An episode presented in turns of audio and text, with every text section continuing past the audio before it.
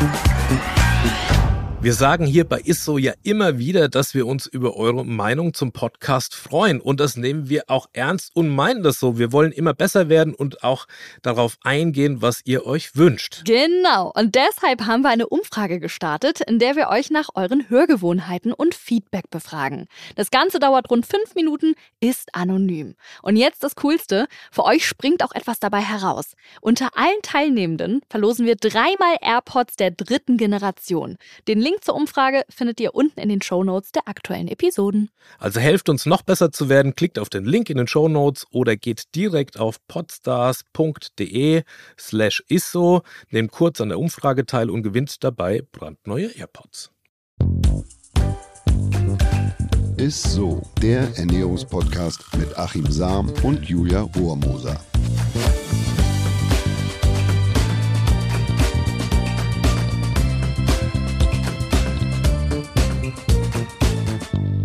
Hallo ihr Lieben, herzlich willkommen zu einer neuen Folge ISSO, dem Ernährungspodcast mit Achim Sam. Und mit meiner liebsten Julia oh, Rohrmoser. Heute mal wieder so eine tolle Begrüßung heute mal von dir. freundlich. ja, heute widmen wir uns tatsächlich wieder äh, einem Lebensmittel ganz alleine. Das haben wir ja jetzt schon länger nicht gemacht. Mhm. Und dieses Lebensmittel hat es echt in sich, denn es findet nicht nur auf dem Teller und in der Ernährung Anwendung. Ich spreche vom Essig.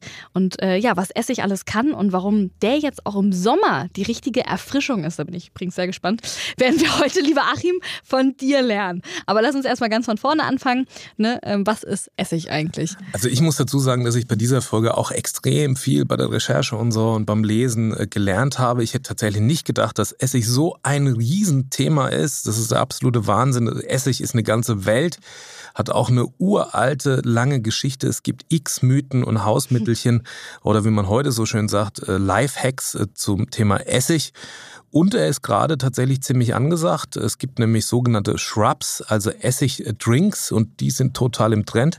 Aber ich fange wie immer mal ganz von vorne gerne, an. Gerne, gerne. Essig ist im Prinzip Wein, der nochmals vergoren wird. Also Alkohol wird in Essigsäure umgewandelt.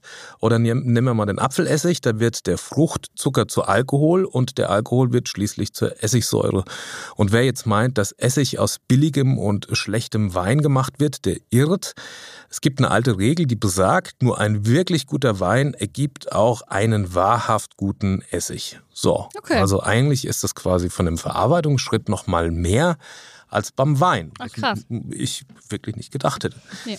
Äh, Essig aus Traubenmost oder aus Feigen gab es bereits bei den Römern man sagt auch bei den alten Ägyptern, also da ist, gehen die Quellen irgendwie so ein, etwas auseinander. Die einen sprechen von Römern, die anderen von Ägyptern. Allerdings war der damals noch ungereinigte äh, Essig und die Entstehung, vermutet man, war eher ungeplant oder ein glückliches Missgeschick, weil Weinkrüge gegebenenfalls nicht richtig abgedeckt wurden. Und dann ist eben quasi aus dem Alkohol äh, durch Sauerstoff und, und so die Vergärung, Fermentation eben dann ähm, ja, der Essig entstanden, ah, so die so Essigsäure. Mhm. Im Mittelalter haben dann die Alchemisten Essig destilliert und gereinigt und er wurde dann mit Kräutern und mit Nelken oder mit Senf quasi veredelt und äh, zum Würzen oder auch als Konservierungsmittel eingesetzt. Ne? Kennen wir ja heute noch die Essiggurke und so. Ja, stimmt. Da wird das ja quasi als Konservierung, aber auch irgendwie als Würzmittel äh, genommen. Und außerdem war er damals schon ein, ein erfrischender Durstlöscher, also wie so ein Aperitif. Und deshalb kann man eigentlich heute sagen, dass dieser, dieser Trend mit den Essigdrinks also nicht so neu ist, wie man das jetzt denkt, sondern dass es den eigentlich schon ziemlich lange gibt. Ja, interessant ist aber auch, dass erst der französische Chemiker Louis Pasteur, der hat übrigens von 1822 bis 1895 gelebt, also weitaus später dann erst, der hat den eigentlichen Entstehungsprozess von Essig erst entschlüsselt, also dass aus Alkohol durch die Gärung eben Essigsäure wird und dass Bakterien, der sogenannte Acetobacter aceti, für diesen Prozess eben verantwortlich ist. Also vorher war das quasi, man hat es gemacht, aber man wusste so eigentlich gar nicht, was es, was es ist. ja. Und den Acetobacter nennt man auch Essigmutter. Und äh, weil die Essigmutter quasi für die Entstehung und Geburt des Essigs entscheidend ist und auch für die Geschmacksgebung und auch für die Qualität. Weil der Prozess und die Bakterien jetzt bekannt waren, konnte man also quasi in großen Mengen und aus den unterschiedlichsten Lebensmitteln Essig herstellen. Der teuerste und beliebteste Essig ist ähm, übrigens der Aceto Balsamico. Ah, ja, den also auch hier eine natürlich große Entschuldigung an alle Italiener, wenn ich da irgendwas falsch ausgesprochen habe. Also der Aceto Balsamico. Die Hochburg des Aceto Balsamico ist übrigens das Städtchen Modena. Das Besondere an diesem Aceto Balsamico sind die uralten Essigmütter. Also die haben noch ganz alte Bakterienkulturen ähm, und die geben eben diesem Essig, diesem Aceto Balsamico so sein spezielles oder besonders intensives Aroma. Fand ich sehr interessant. Sehr, sehr gut. Ja, cool. Ähm, du sagtest ja ganz, ganz am Anfang schon, äh, dass dem Essig eine große Gesundheitswirkung nachgesagt wird. Deswegen bin ich jetzt mal gespannt, welcher das dann ist. Also ich, Betonung liegt auf nachgesagt. In allererster Linie ist Essig nämlich ein tolles ähm, Lebensmittel, ein vielfältiges Würzmittel und kein Medikament. Dennoch werden Essig bzw. der Essigsäure einige, sagen wir mal, unterstützende Eigenschaften zugeschrieben. Welche denn so zum Beispiel? Man darf da jetzt keine Wunder erwarten. Ähm, im, im, Netz wird ja vieles darüber geschrieben und berichtet. Also man darf es nicht überinterpretieren, die Wirkung letzten Endes von Essig. Aber Apfelessig beispielsweise scheint einen positiven Einfluss auf die Insulinausschüttung und somit auch wiederum auf eine blutzuckerstabilisierende äh, äh Wirkung, einen Effekt zu haben. Da gibt es Untersuchungen von Carol S. Johnston vom Department of Nutrition von der Arizona State University und die hat gezeigt, dass 20 Gramm Apfelessig vor einer kohlenhydratreichen Mahlzeit, wie eben Pasta oder Reis, mhm. äh, die Insulinsensitivität um bis zu 34 Prozent verbessern kann. Also wir brauchen dadurch weniger Insulin und der alte Hut, je weniger Insulin da ist, umso höher ist die Fettverbrennung, umso weniger Heißhunger kriegen wir. Also scheint so zu sein, dass der Apfelessig da ähm, ja, eine positive Wirkung hat. Wie nimmt man den ein? Da hätte ich noch mal ganz kurz eine Frage, weil mir ist ja letztens das Malheur leider passiert. Ich habe probiert, das mit diesem Apfelessig-Trick morgens zu machen, bevor ich ein Brötchen gegessen habe. Mein halber Hals ist weggeätzt, weil ich einfach so einen Löffel Apfelessig genommen habe und mir den so runtergeschüttet habe. Und das ja. brennt ja wie Sau. Und deswegen habe ich mich gefragt, das kann ich doch nicht jeden ja, Morgen machen. Es ist natürlich Säure. Ne? Ja. Ist, jetzt muss man aber nicht denken, dass die Essigsäure äh, ähm, ja zu einer Übersäuerung beiträgt. Mhm. Im Stoffwechsel wirkt die ähm, oder sagen wir mal, der Apfelessig eher basisch, aber es kumuliert natürlich auch die Magensäure und so wird mhm. mehr und es mhm. kann zu viel werden. Deshalb würde ich auf jeden Fall empfehlen, dass man den Apfelessig jetzt nicht pur wie du ähm, diese 20 Gramm oder 20 Milliliter so nimmt, sondern dass man die in Wasser äh, gibt. Also ich sag mal, ne, dass man mindestens ein Glas Wasser oben drauf kippt und die eben verdünnt. Ja, dann macht die Wirkung nicht weniger äh, wirkungsvoll. Aber du hast natürlich nicht so diese konzentrierte Essigsäure, die du dann darunter schluckst. Ne? Und das, ähm, also. Dann weiß ich Bescheid. Das war mein Fehler. Ich werde dem Ganzen nochmal eine Chance geben. Aber ich habe dich in einem äh, Redefluss unterbrochen. Du wolltest ja noch über die unterstützenden Eigenschaften äh, sprechen. Nein, also wichtig ist hier zu mhm. wissen, dass es tatsächlich da Anzeichen gibt, dass es einen positiven oder dass Apfelessig einen positiven Einfluss hat auf die Insulinausschüttung über den Tag hinweg. Man braucht also weniger Insulin und dadurch ist eben ja parallel die Fettverbrennung höher, man hat weniger Heißhunger, äh, die Gewichtsreduktion wird erleichtert und es werden eben nicht so diese ernährungsbedingten Krankheiten begünstigt. So, dann gab es noch eine kleine Untersuchung der Lund University in Schweden an zwölf Probanden. Also das ist nicht besonders viel, aber zumindest ähm, fand ich diese Untersuchung ganz spannend. Und zwar, wenn die Probanden Essig getrunken haben, also ich sage es mal verdünnten Essig, ne, dass man sich nicht die Speiseröhre verätzt, genau. da waren die Blutzuckerwerte stabiler und die Insulinausschüttung geringer, nachdem sie Weißbrot gegessen hatten. Also Weißbrot wurde da eingesetzt als Testmahlzeit und da hat man gesehen, ähm, dass eben mit Essig, mit Apfelessig danach die Insulinausschüttung geringer war und dadurch die Blutzucker, den Blutzuckerspiegel war stabiler. Und auch das ähm, oder demnach wäre die Sättigungswirkung besser und Heißhungerattacken unwahrscheinlicher. Also nachdem man ja, eben ja. quasi, ich sag mal, eine Essigschorle oder Apfelessigschorle ja, getrunken hat. Shot. Schmeckt übrigens auch so ein bisschen so, wenn man mal so ein Apfelessig in Mineralwasser gibt, ähm, ja wie so eine Apfel, äh, Apfelweinschorle. Kennt man eher in Hessen, in, in, Norddeutschland kennt man das gar nicht so. Wie so ein guter Appleboy, ein gespritzter, das Guck kann mal, ganz gut schmecken. Kann ich ausprobieren. Als gesichert und bekannt äh, gilt die antiseptische, antibakterielle und auch antifungizide Wirkung von Essig. Also dadurch werden mit Essig Lebensmittel natürlich haltbarer. Ne, ich habe es ja schon gesagt, die Essiggurke, die halten sich ja nahezu ewig. Essigsäure ist aber auch äh, natürlicher Hygienereiniger, also antifungizide Wirkung, nicht nur antibakteriell. Das bedeutet auch gegen Schimmelpilze. Also Essigsäure mm. tötet Schimmelpilze effektiv ab. Also beispielsweise im Brotkasten, hatte ich ja schon erwähnt, dass man, wenn da mal ein schimmeliges Brot drin lag, dass man den bitte oder gut mit Essigsäure äh, sauber machen kann, weil es eben eine antifungizide Wirkung hat, die Essigsäure. Zum anderen ist er damit natürlich nützlich, um beispielsweise Wunden zu desinfizieren. Also das wusste der gute alte Hippokrates schon äh, oder Erreger im Mund- und Rachenraum abzutöten. Eine Spülung mit Essigwasser ist ein effektives Mittel gegen Halsschmerzen. Also da gilt die Wirkung tatsächlich naja, als belegt. Ich empfehle und nehme selbst morgens äh, tatsächlich, wie du auch gesagt hast, den Apfelessig. Das ist ja von mir, ja, genau. um den Stoffwechsel anzukurbeln. Da gibt's aber keinerlei Studien und wissenschaftlichen äh, Belege. Nur ich habe immer das Gefühl, ah, schwitze ich dann wie so ein Rennpferd, wenn ich morgens Apfelessig trinke. Also, dass ich schon eine stoffwechselunterstützende Wirkung habe. Und es ist natürlich auch, ähm, wenn er so wirkt, dass ich eben weniger Insulin brauche über den Tag und dadurch weniger Hunger habe, habe ich dann natürlich auch mal ein positives, einen positiven Effekt. Aber nochmal dazu, das ist nicht wissenschaftlich belegt. Nee, aber jetzt, wo, wo ich auf jeden Fall auch gehört habe, wie das Ganze funktioniert und so, werde ich das auf jeden Fall auch weiterhin testen. Hört sich auf jeden Fall sehr gut an. Ähm, welche Essig-Hausmittelchen und Essig-Lifehacks können denn so generell helfen? Oh, da gibt's echt eine ganze Menge. Fand ich auch echt super und spannend, äh, da mal reinzuschauen. Also, was ich sehr interessant äh, finde, habe ich aus einem ziemlich alten Buch, das es so gar nicht mehr gibt. Aber beispielsweise steht da drin, wenn der Koch verliebt äh, ist und äh, die Suppen oder Soßen versalzen sind, ne? Mhm. Da hilft zur Rettung, wenn man das Ganze mit einem Esslöffel Weinessig und einer Prise Zucker nochmal aufkocht. Also wenn du irgendwo mal aus Versehen die Suppe versalzen hast oder die Soße, dann kann man das mit ähm, etwas Weinessig und einer Prise Zucker, wenn man das nochmal aufkocht, dann hm, ähm, kannst noch retten, okay. Kann man es tatsächlich noch retten.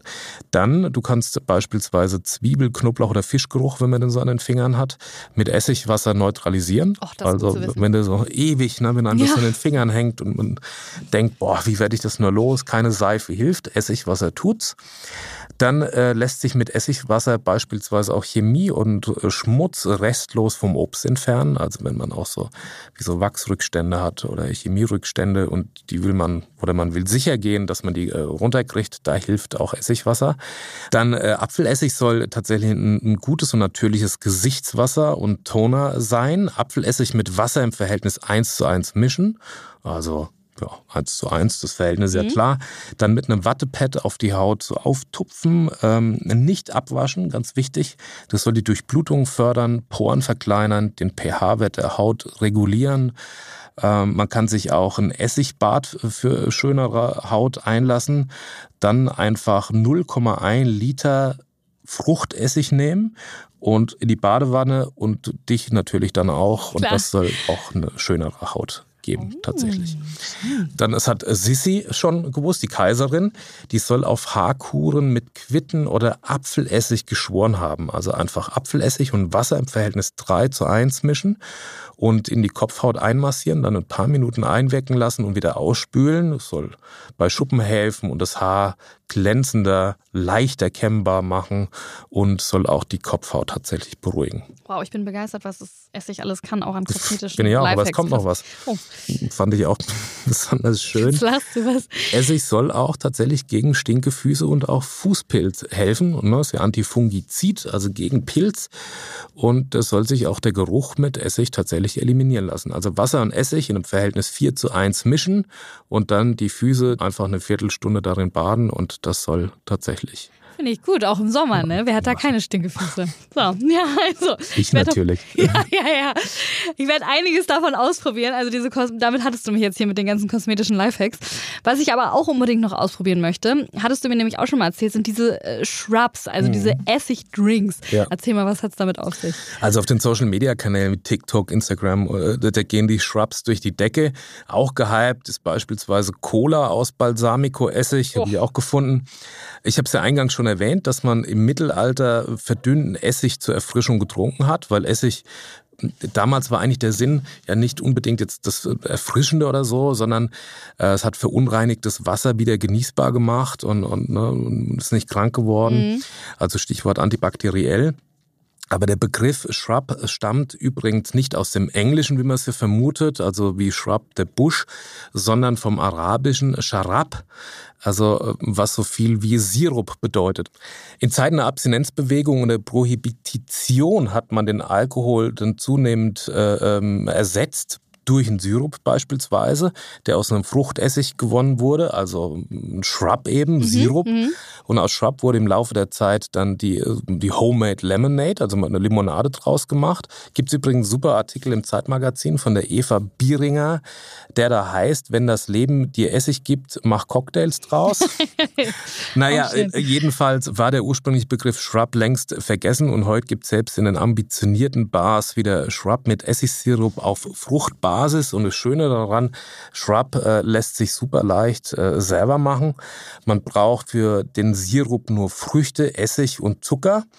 Und für die Balsamico Cola muss man äh, gar keinen Sirup ansetzen. Da kann man einfach je nach Geschmack, ich habe es übrigens ausprobiert, einen dunklen Balsamico nehmen, also ich sag mal zwei bis fünf Esslöffel pro Liter, dann einen Spritzer Zitronensaft ähm, in gekühltes Mineralwasser eigentlich fertig.